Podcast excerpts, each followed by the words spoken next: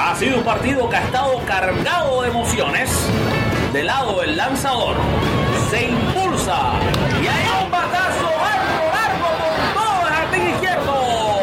Y la reina de las 108 posturas salió a pasear y no regresa a la fiesta.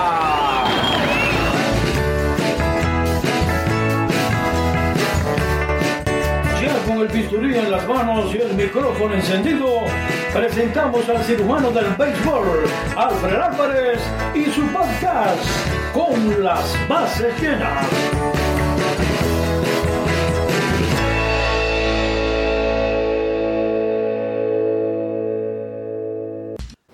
Saludos, saludos y muy buenas noches tengan todos familia beisbolera, familia con las bases llenas. Bienvenidos a nuestro podcast de los jueves, ese que a veces por muchas eh, razones de viaje y cosas no lo podemos hacer tan regularmente, pero que realmente es nu- nuestro podcast más popular, puesto que tenemos el podcast de los domingos que habla solamente de los Yankees, pero el podcast de los jueves es el podcast de béisbol donde hablamos de todo, diferentes ligas alrededor del mundo y por supuesto la mejor liga del mundo, las grandes ligas que ya culmina este domingo y comienza, señoras y señores, la pasión de octubre, la postemporada. De eso y más hablamos en el podcast de hoy.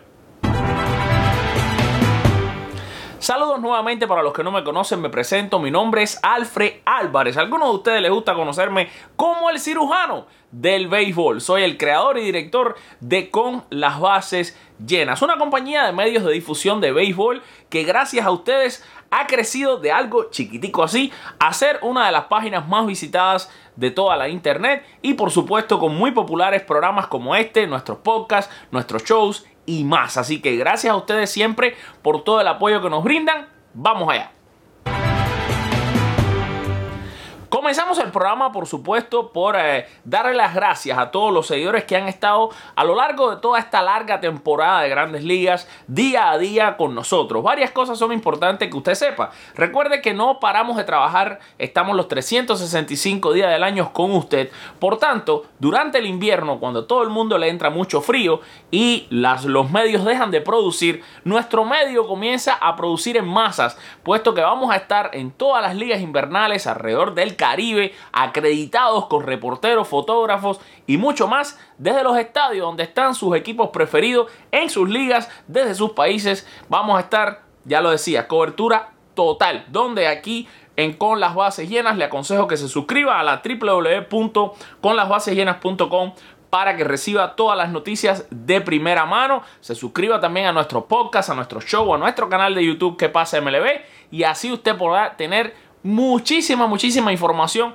de todo lo que está sucediendo en el mundo de las bolas y los strikes. Para comenzar el programa de hoy, quiero traer a una de nuestras chicas que además de ser una chica linda, es una chica brillante, inteligente, que conoce muchísimo de béisbol, vive en Colombia y de eso mismo nos viene a hablar, de la actuación de los jugadores colombianos en las ligas mayores. Le damos ya la bienvenida esta noche a mi amiga y colega Diana. Diana, todo tuyo. Hola, hola, hola, ¿qué tal Alfred? ¿Cómo estás? Muchísimas gracias nuevamente por la oportunidad que me das para hablar a través de este medio. Te mando un abrazote y un abrazote a cada una de las personas que nos están viendo en este momento y que fervorosamente nos siguen en, con las bases llenas. Yo te hablo con esta sonrisota en este momento porque yo de verdad tengo motivos para estar feliz porque los colombianos, los jugadores que son de mi patria querida, pues están haciendo una excelente participación en la temporada 2019 de las grandes ligas. Comencemos con un personaje que creo que ya todos conocen a pesar de que Colombia pues no haya exportado tantos eh, peloteros a lo que son las grandes ligas y es hablar primeramente de Giovanni Urshela este cartagenero que no solamente se ha robado el corazón de los fanáticos neoyorquinos, sino también de todos los fanáticos que siguen lo que es la gran carpa. Giovanni Urshela se convirtió en esta temporada, en este año, en el colombiano con más cuadrangulares conectados en una sola campaña. En este momento Urshela tiene más de 20 cuadrangulares en lo que va del año, con la novena de los Yankees de Nueva York, una novena dirigida por Aaron Boone y que tanta historia tiene en lo que es el mejor béisbol del mundo.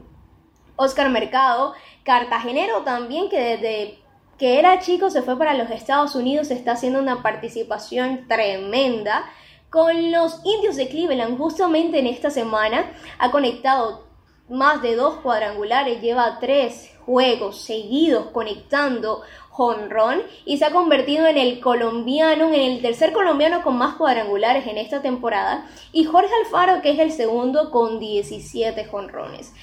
El béisbol colombiano, Alfred, te cuento que ha pasado por, por momentos bajos y altos, ha pasado por, por difíciles momentos como todo en la vida. Justamente en este año subieron a Luis Escobar, que es un lanzador cartagenero. Él subió con los, con los Piratas de Pittsburgh, solamente tuvo la oportunidad de jugar en tres partidos, eh, ya en los últimos innings. Y lastimosamente cuando jugó los tres partidos pues fue bajado a las ligas menores. Eso, fue una noticia que nos tocó bastante el corazón. Pero todos los colombianos que siguen hacen una excelente participación en las grandes ligas de alguna forma nos animaron, nos motivan a que nosotros podamos seguir con mucha fe y con mucha confianza en lo que es este deporte que Albert Einstein en un momento dijo que era el rey de los deportes. Bueno, en la postemporada ya tenemos asegurado la participación de Giovanni Urshela y de Julio Terán, que es el pitcher de los, de los Bravos de Atlanta, que es una novena que tenemos que ponerle el ojo desde ya, porque es una novena que es promesa, que puede hacer una excelente participación en postemporada, mejor a la que ya ha hecho ahora en la temporada regular. Estos son los dos colombianos que ya tienen asegurado su paso a la postemporada. Esperamos que les vaya súper bien y que alguno de los dos haga algo parecido a lo que hizo Eka Rentería en la Serie Mundial de 1997 o en la Serie Mundial del 2010 con la que ganó con los gigantes de, San Francisco. Este es un poquito, una pequeña parte de lo que han hecho los, los colombianos en este año en las grandes ligas. Te mando un beso a ti y a todas las personas que nos están viendo en este momento. Muchísimas gracias. Les mando muchas bendiciones desde Colombia. Chao. Desde Colombia. Primero ahí viene el besito volando. Ahí le agarro el besito y me lo pongo aquí. Gracias, Diana. Y ese besito se lo transmito a todos los seguidores que ya se están conectando con nosotros. Esa fue Diana, señores. Eh, Diana Villalobos desde Colombia, hablándonos de los peloteros de, la, de su patria linda Colombia y cómo están haciendo en el mejor béisbol del mundo. Nos vamos y seguimos eh, pasando de país en país y ahora nos vamos a un país que realmente, eh, si bien sus peloteros siempre están gozando de un excelente momento en grandes ligas, puesto que es uno de los países más dominantes, de más calidad en cuanto a peloteros latinos se refiere, está pasando por una situación difícil la liga como tal eh, local, la, la, liga invernal que se viene. Estamos hablando de la Liga Venezolana de Béisbol Profesional. Ustedes ya la conocen, así que vamos a mantenernos aquí rodeados de muchachas lindas y brillantes. Eh, ahora vamos a presentar a Geraldine Marrero, que nos viene a hablar un poco de la situación actual de la Liga Venezolana de Béisbol, lo que usted tiene que saber y yo les voy a agregar que no se olvide que vamos a estar full, con total cobertura de esta liga, con podcast, con videos y con artículos diarios sobre diferentes equipos. Vamos a estar acreditados, Dios mediante, con alguno de ellos. Así que a esos que vamos a estar acreditados le vamos a dar todavía más acceso porque vamos a tener entrevistas y de todo un poco. Así que Geraldine nos viene a hablar un poco de la Liga Venezolana de Béisbol. Geraldine, bienvenida a tu programa con las Hola, Alfred, muchas gracias por el pase. Acá desde Venezuela te saluda Geraldine Marrero y a toda nuestra gente que nos sigue. Estamos súper activos desde acá, desde Venezuela. Tengo muchas cosas que contarte y quiero devolverme un poco al pasado. Hace unos meses atrás habíamos comentado que el 18 de octubre arrancaría la temporada de béisbol profesional venezolano, pues ahora, a partir de una serie de hechos que se han desarrollado y que tienen que ver también con las sanciones que ha impuesto Estados Unidos a Venezuela, involucra ahora también a nuestros peloteros y a nuestro béisbol profesional. Pero se preguntarán qué tiene que ver el deporte con las sanciones. Que algunos de nuestros jugadores están fuera de Venezuela que trabajan y participan en las diferentes ligas de Estados Unidos, en la MLB y por supuesto tiene que ver con sanciones económicas en el tema, digamos, de contratos.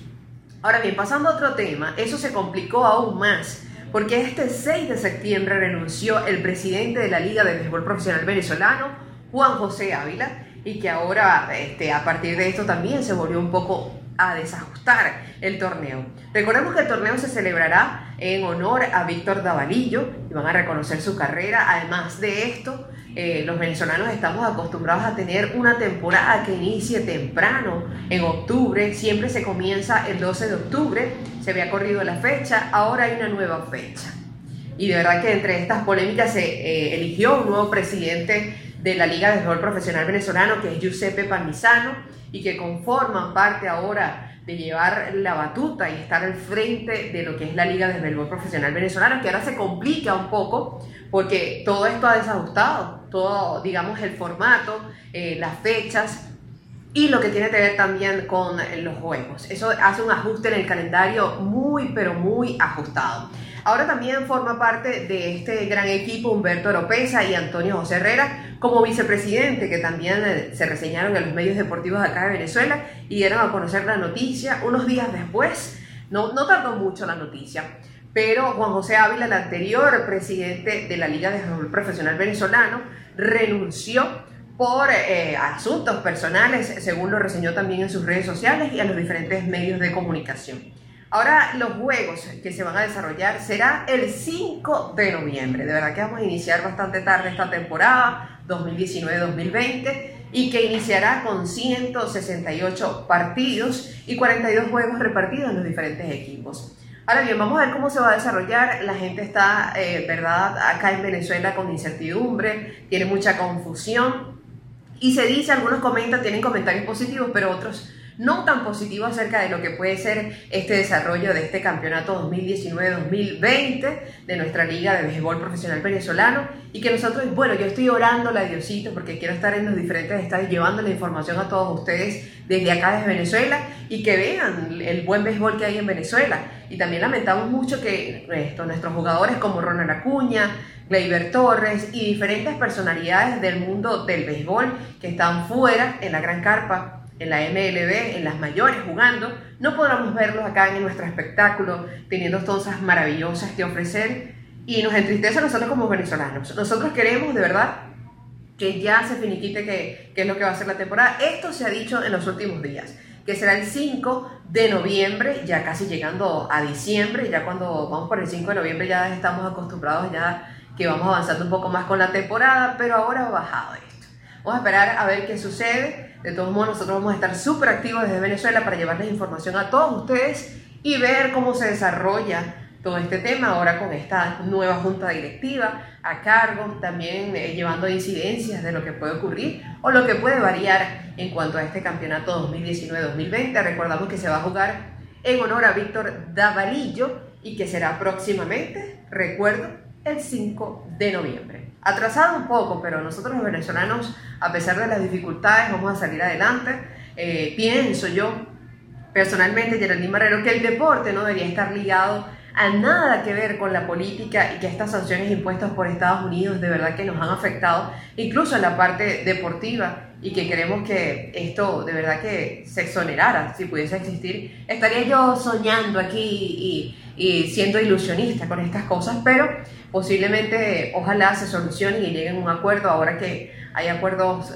Recuerdo que la política no se debe meter en esto, pero hay buenos resultados, hay cosas que se están dando acá en Venezuela y que pudiesen apuntar a que esto también impacte en lo que es el béisbol profesional venezolano y que se vuelva a normalizar y que vengan todos los jugadores a estar acá con nosotros acompañándonos en Venezuela. Un beso para todos ustedes, gracias por el pase estaremos haciendo un nuevo pase en los próximos días para que ustedes también se enteren de las cosas maravillosas que tenemos acá en Venezuela y vamos a llevar todos esos, todas esas incidencias que ocurran a pesar de la situación. Un beso.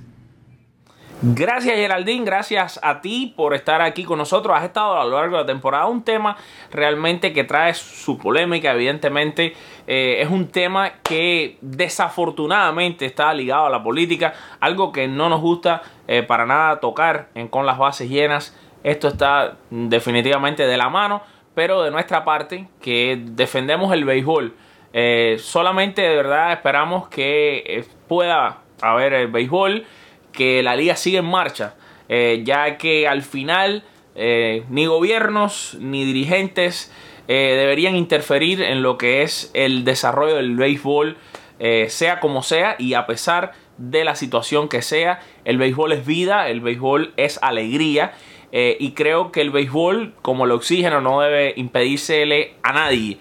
y a pesar de que la situación actual en Venezuela esté tan desafortunada que vaya un poco más allá y que haya cosas más importantes quizás que el béisbol como es la libertad de un, país, eh, de un pueblo y salir de, una situación difícil, el béisbol ayuda. Eso se los digo yo, esos son los dos centavos que voy a agregar de la eh, conversación. Ahora nos vamos a la isla caliente donde tuve el placer yo de nacer eh, otra que también, evidentemente o desafortunadamente, en este caso, al igual que Venezuela, está ligada un poco al tema político, pero por supuesto no venimos a hablar de nada de política, sino venimos a hablar de béisbol del bueno, béisbol caribe, serie nacional de béisbol cubano, béisbol antillano. Para eso, por supuesto, nos hemos traído esta noche a el queridísimo Jerry. Jerry, que usted lo puede leer en conlasbasesllenas.com, uno de nuestros escritores por eso, Jerry, todo tuyo, hermano. Ataque. Sí, mi hermano Alfred, buenas noches para ti, buenas noches para todos los que ahora mismo nos están viendo aquí en, este podcast de, Con las bases llenas, como decimos aquí en Cuba, el podcast de Con las bases llenas. Bueno, Alfred, hoy para variar te voy a hablar de béisbol cubano. La serie cubana está bien caliente, mi hermano. Bien caliente, le digo a todos los que los que no están siempre al tanto de las noticias del béisbol en Cuba, pues no estará tan caliente por el tema de la de posiciones, no, no, no. En este caso es por otra situación. Bueno, para no hacer el cuento muy largo, que no tengo mucho tiempo, como siempre. El martes, ¿fue el martes? Sí, el martes tuvimos una trifulca en el partido entre los cachorros de Holguín y los industriales de La Habana. De hecho, en la fase general estuvimos dando, dando seguimiento a lo que fue la noticia, después dimos algunas opiniones y eso pues no está caliente por la, pelea como tal. No, no, eso, eso sucede. Y, sucede en cualquier mejor del mundo. Está caliente porque vinieron las sanciones al otro día. Todos estábamos expectantes sobre cuáles serían las sanciones y a qué peloteros y directivos se le aplicarían las sanciones. Bueno, les cuento que fueron sancionados varios, varios peloteros, pero que tres de ellos fueron sancionados por el total de tiempo de un año. Estamos hablando de que hasta septiembre de la temporada que viene, septiembre del año que viene, no pueden jugar en la Serie Nacional. Realmente, como yo lo veo, yo les quiero dar mi opinión porque además estoy loco, loco por expresarme sobre esto. Porque es que precisamente mi artículo que hablaba de eso eh, estaba previendo quizás lo que podía pasar. Me explico. Yo en el artículo hablo de. Bueno, dime bien. Yo hablo de que el hecho de que hay una, una pelea entre jugadores de, ambos equipos que se vacían las bancas, lo que llamamos vaciar las bancas, no puede ser em, motivo de, de grandes suspensiones. Porque eso pasa incluso en el mejor béisbol del mundo. Eso pasa en el mejor béisbol del mundo. En la MLB se vacían las bancas cada cierto tiempo. ¿Y cuáles son la, la, el castigo? El castigo son simplemente unas multas, que bueno, en el caso cubano no es muy recomendable las multas porque todavía no se ha pagado el dinero del campeonato anterior, pero eso es tema quizá para otro podcast. Em, les decía, sí, porque a veces me voy de tema, les decía que, que no, no puede ser el mismo castigo para, para un pelotero, por ejemplo, que sí que estuvo involucrado en una trifuga, que puede haber dado golpes, que puede haber tirado un casco, una patada, como en este caso, eh, un piñazo, un puñetazo, que el pelotero que sale con un bate, sale con un bate a agredir con un arma, porque un bate en este caso es considerado un arma. Ese pelotero, desde mi punto de vista, que usa un bate, no puede ser ni siquiera suspendido un año. La medida tiene que ser ejemplarizante. El que utilice un bate en una pelea es simplemente de por vida. Más nunca juega pelota, por lo menos en esta liga. Así lo veo yo. Y los demás peloteros que incurren en otro tipo de indisciplina, como esto que le decía, una patada, un puñetazo, estar inmiscuido en este tipo de, de peleas, pues nada, unos partidos de suspensión, ya le digo, las multas vamos a evitarlas, pero unos partidos de suspensión y ya con eso zanjado el problema, 10 partidos, 15 partidos 12, 8, depende de, cuál sea la indisciplina cometida y cuán inmiscuido esté en la trifulca, en la pelea, en la bronca, como decimos en Cuba, el pelotero. Resumidas cuentas, aquí se le se le impusieron sanciones de un año a peloteros que no tenían un bate en la mano, a peloteros que, que estuvieron metidos en esto, pero pero que solamente dieron un golpe o salieron a defender a un compañero, como fue el caso de Juan Correa, o otros que ofendieron. Bueno, pues muchos de ellos, tres de ellos de hecho, uno dos industriales, pues están suspendidos por un año. Entonces el pelotero que salió con el bate tiene la misma sanción que el pelotero que solamente, bueno, solamente por decir algo, dio una patada. Eso no puede pasar porque además hay antecedentes en el viejo cubano de peloteros que salen combates a golpear y que al final han sido suspendidos un año. De hecho, Lee Juan Correa, el mismo que pegó la patada ayer, una vez en el año 2010, en abril, del, abril, marzo, fue en marzo, en marzo del año 2010 salió con, un bate atrás de un lanzador porque le había pegado un deadball, con un bate. Ah, que busquen las imágenes en YouTube, que eso fue, bueno, sonadísimo. Incluso hubo otra muy sonada también en el año 2014, 17 de febrero, si no me traiciona la memoria, confirmo en que no, 17 de febrero del 14 hubo igual una pelea entre los equipos de Villa Clara y Matanzas. Que Demis Valdés, matancero, salió. Ese muchacho salió con un bate en la mano a pegar. Igual este, igual está en YouTube, la pueden ver igual. Salió con un bate a pegar y ese muchacho le dieron un año de sanción. O sea, ¿en qué se basa la comisión para, para estas medidas disciplinarias? Si a final de cuentas quien sale sale con un madero a golpear a los demás. Eso, estamos hablando de algo muy grave. Tiene la misma sanción que una persona que tira un casco o que pega una patada o que hace una ofensa. Yo estoy para nada contento con este tema porque lo considero lo considero muy injusto. Muy injusto. Al final de cuentas, yo considero que, que no se está haciendo justicia en este caso porque, bueno, por todos los argumentos que di anteriormente. Se me está acabando el tiempo, los tengo que dejar. Ha sido un placer conversar con ustedes sobre este tema de las sanciones y de las peleas en Cuba, de cómo maneja la comisión todo esto, para quien lo conozca y para quien no también. Así que de esta forma, bueno, le voy a dar la, la señal a Afro para que siga con nuestro podcast de, de Con las bases llenas, sigan conectados y muchas gracias por escuchar. Y regresando al tema de Venezuela, esta vez no sobre la liga venezolana como tal, sino el jugador venezolano cerrador de los Piratas de Pittsburgh, Javier eh, Felipe Vázquez, perdón, fue sentenciado todavía eh, está en ese proceso por uh, un alegado abuso sexual, abuso infantil. Primero que nada, por supuesto, reiterar la posición de con las bases llenas acerca de no tolerar, no toleramos ningún tipo de acciones como esta. Todavía está en un proceso que no se ha dictado una sentencia, por tanto no tomamos eh, en este caso ninguna, vamos a decir, posición con este tema. No condenamos nada, puesto que hay que esperar pero evidentemente todo indica que Felipe Vázquez sería culpable de ser así. Eh, por supuesto, se espera todo el peso de la ley sobre este señor y evidentemente quizás estamos ya en presencia de una carrera que está terminada. Pero para hablar de ese tipo de términos legales, de algo tan serio, qué mejor que traer a uno de nuestros escritores que a la misma vez es abogado, porque tenemos el gustazo de tener en nuestro grupo de trabajo al señor Carlos Quijada, quien, ya les decía, además de ser un excelente escritor del mundo de las bolas y los strikes, también es un abogado y nos viene a explicar todo este tema de Felipe Vázquez. Para todos ustedes, Carlos, hermano, todo tuyo. Muy buenos días al amigo Alfredo Álvarez, muchísimas gracias hermano y el equipo de la base llena. Tiene el gusto de hablar con ustedes Carlos Quijada. Y en esta oportunidad vamos a tocar un tema bastante delicado, un caso que se ha sido tendencia en todas las redes sociales, en el mundo del béisbol, y se trata del, lanzador venezolano Felipe Vázquez.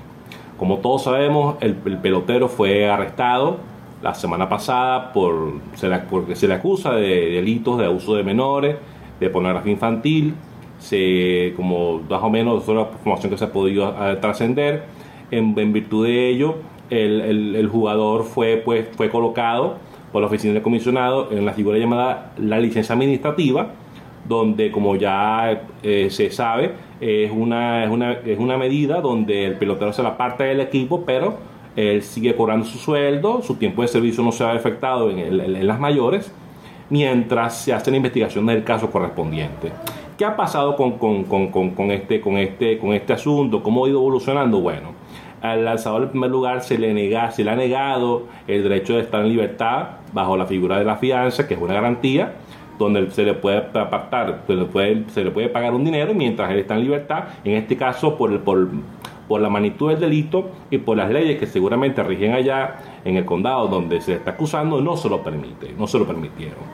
Eh, ¿qué, ¿Qué ha pasado? Bueno, el señor fue trasladado a otro condado donde el día de ayer fue, se, le, se hicieron la lectura de los cargos y eh, que la lectura de los cargos que, que fueron eh, la agresión sexual, corrupción de menores, asalto, asalto desleal, asalto desleal y eh, contacto ilegal con un menor. De todas maneras, eso, está en las redes sociales, los cargos exactamente, y sencillamente su, su, abogado determinó que determinó que está bien, que sencillamente acordaron, acordaron en el juzgado que se mantuviera en prisión mientras, mientras él sigue, se le, se, le, se le, sigue el juicio, pues se le va a seguir un juicio. Este, me llama la atención que el abogado de Vázquez, según información que trascendió en las redes, que también se, se, puede colocar, puede, se puede ver en nuestra, en nuestra cuenta de, de la base llena, dijo que que dado la magnitud de los cargos era mejor que estuviese Felipe sin, sin derecho a fianza. ¿Por qué habrá dicho eso? ¿Habrá temor por, por, su integridad física? No sé, no interpreto. O sencillamente creen tener elementos para pensar que pueden afrontar una defensa. No lo sabemos. Recordemos que los cargos que se le imputan a Vázquez, eh, si bien es cierto, hubo una admisión de él según lo que se pudo trascender en los medios, en, la policía donde estaba detenido, esa, acusa, esa, admisión de hecho, él debe ratificarla en el, juicio cuando se dé la oportunidad, eh, ya que se desarrolla la audiencia como tal. Yo pensé, honestamente, llegué a pensar la posibilidad de que de que él podía admitir los hechos una vez cuando se hiciera la lectura de los cargos, dependiendo de la normativa que estén allá, pero sencillamente eso no ocurrió y se le vio a él entrar llegando al, llegando al juzgado este, esposado de brazos y de, pies y brazos y sencillamente es algo lamentable. Hay que seguir esperando. La eh, debemos esperar la respuesta de, la oficina del comisionado para ver si la licencia se, se extienden o no y listo. Es todo lo que podemos decir respecto del caso de Felipe Vázquez y esperemos seguir en contacto. Un fuerte abrazo para todos. Hasta luego. Hasta, luego, Alfredo. Que esté muy bien. Te devuelvo el pase, hermano. Gracias, Carlos. Sin duda, muy interesante la disertación que acabas de hacer. Muy eh, fácil quizás eh, de entender, lo, lo, especificas bastante bien y, si bien uno que es no es una persona de leyes, eh, no está tan empapado en todo esto, pero se, se, ve, se entiende lo que, lo que quiere decir. Date las gracias, por supuesto. Y bueno, señores, vamos a pasar a temas ya de grandes ligas, lo que se viene ahora. Están calientes los playoffs, ya bueno, prácticamente todo decidido, pero la Liga Americana todavía, el, wild card, el comodín de la Americana está en candela, está on fire, como diríamos en inglés. Repasamos eh, para los que no están tan al tanto de esto, nos escuchan en todos lados del mundo, pues los Bravos de Atlanta en la Liga Nacional ganaron su división, pero sufren la pero vaya, vamos a decir, la devastadora pérdida de Ronald Acuña, señoras y señores. Vamos a ver si los Bravos pudieran lograr la magia de poder ganar sin Acuña. Yo lo veo bien difícil. Mientras que en la Liga Central de la Nacional, Cardenales están en una ardua batalla, ¿no? Por llevarse ese banderín con los cerveceros de Milwaukee, que si bien están en una pelea por quién gana la división, ya tienen asegurado eh, una posición en los playoffs a través del comodín, que en este caso eh, ha sido peleado y está ahora mismo en manos de Washington y de los cerveceros. Son los dos equipos que estarían jugando ese partido extra del comodín, pero los cerveceros con un chance todavía matemático están a un juego y medio de los Cardenales en el primer lugar de la central. O sea, los Cardenales mandan, pero todavía quedan por jugar cinco partidos a estos equipos, por lo tanto no hay nada decidido. Increíble lo que han hecho ambos equipos, tanto los Cardenales que vinieron de atrás, un equipo que en un momento determinado estuvo de cuarto lugar de la Liga Central, pero este es un equipo grande, esto es una franquicia que está establecida, es una franquicia muy madura que sabe hacer esto, lo ha hecho en múltiples ocasiones. 2011 estaban fuera de los playoffs por un montón de juegos, entrando el mes de septiembre y cerraron como los grandes, terminaron ganando la Serie Mundial. Los cerveceros de Milwaukee pierden a su mejor jugador en Christian Yelich, sin embargo, así todo, después de la salida de Yelich, han seguido ganando increíblemente. Y haciendo una pausa, esto pone en duda un poquito, y a mí siempre sé que este tema es muy polémico, esto va para más pero el famoso WAR que quiere decir y que dicen que es la estadística que demuestra quiénes son los mejores y los que más hacen ganar. Bueno, Christian Yelich, que la pasada temporada tenía un WAR por las nubes, este año tenía un WAR por las nubes. Bueno, sin Christian Yelich los cerveceros han seguido ganando. Parece que a los que calculan el WAR y a los científicos del béisbol se les olvida que aquí hay un corazón dentro de los seres humanos y que ellos no pueden medir eso, no pueden medir cómo un equipo puede quizás por ese mismo motivo, pues decidirse a ganar sin su estrella. Y son cosas que pasan. Y cuidado, porque estos equipos así meten miedo. Muchas veces tienen mucho que probar. Esto es lo que pasa en la central, en el oeste, señores.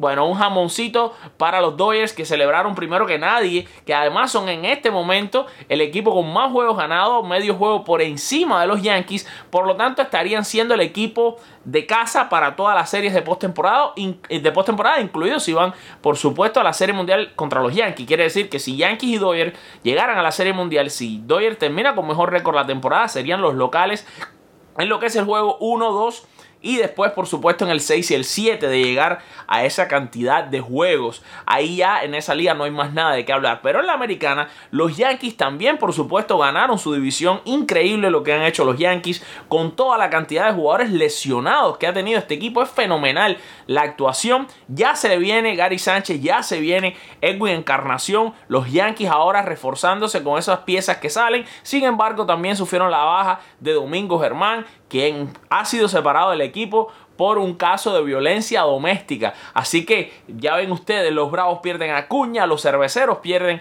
a Yelich, los Yankees pierden a quien fue su mejor lanzador durante toda la temporada, con 18 juegos ganados, pues se va también Domingo Germán de los Yankees, pero así todo, vuelvo y les digo, siempre los equipos se emocionan. Los Yankees han sido increíbles lo que han hecho con más de 30 jugadores lesionados. Entre todos estos jugadores se han perdido un total de más de 2.500 juegos en la temporada, una cosa ridícula. Y por cierto, han pagado los Yankees de su bolsillo a esos jugadores más de 80 millones sin jugar al béisbol. Algo que uno de nuestros seguidores hoy en Twitter me decía, ¿será algo esto que vamos a ver cambiar en el futuro? Yo lo dudo porque la Asociación de Peloteros tiene mucha fuerza a la hora de tomar este, este tipo de, de, acuerdos y ellos por supuesto siempre se están tratando de beneficiar porque es lo normal. En la Liga Central y aquí donde todavía no están las cosas muy decididas, si bien los mellizos de Minnesota celebraron, están en primer lugar, ¿qué pasa? Que lo que no está decidido es la posición por el comodín. ¿Por qué mi amigo? Pues porque los Atléticos y los Rays de Tampa están mandando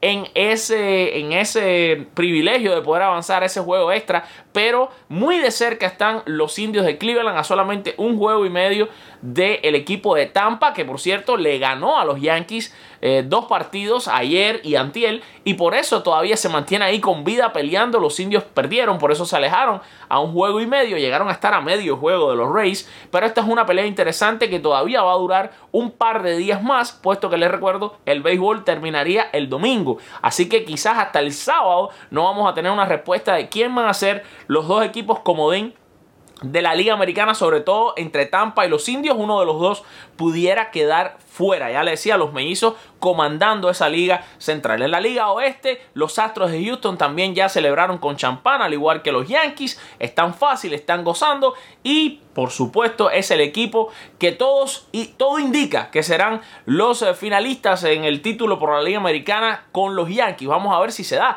porque nadie quita que los mellizos le den una sorpresa a todo el mundo, nadie quita que el equipo que gane ese juego de comodín pueda llegar. Señores, esto es béisbol, es el mejor deporte del mundo y es por esto que es el mejor, porque cualquier equipo ahora en la postemporada se puede crecer, tener la postemporada soñada, que todas las cosas le salgan bien, imponerse ante un equipo gigante como puede ser Yankees, Dodgers, los Astros. Pero evidentemente estos tres equipos, sobre todo Yankees, Dodgers y Astros, se, se despegan muchísimo del pelotón. Parecen ser tres equipos muy superior a los demás equipos en la pelea, sobre todo ahora los Bravos también perdiendo a Ronald Acuña, los, los cerveceros, Christian Yelich, quizás Minnesota, con un picheo que todavía se le ven muchos, muchos huecos, eh, a pesar de que tiene un buen bateo. Por tanto, sí, estos tres equipos se ven bastante que, como que Tú dirías que deben llegar a la final Yankees y Astro, debe llegar a la Serie Mundial otra vez el equipo de los Dodgers, pero no se sabe, esto es béisbol. Y usted lo disfruta siempre a través de la www.conlasbasesyenas.com. Mi gente linda, solamente me queda decirles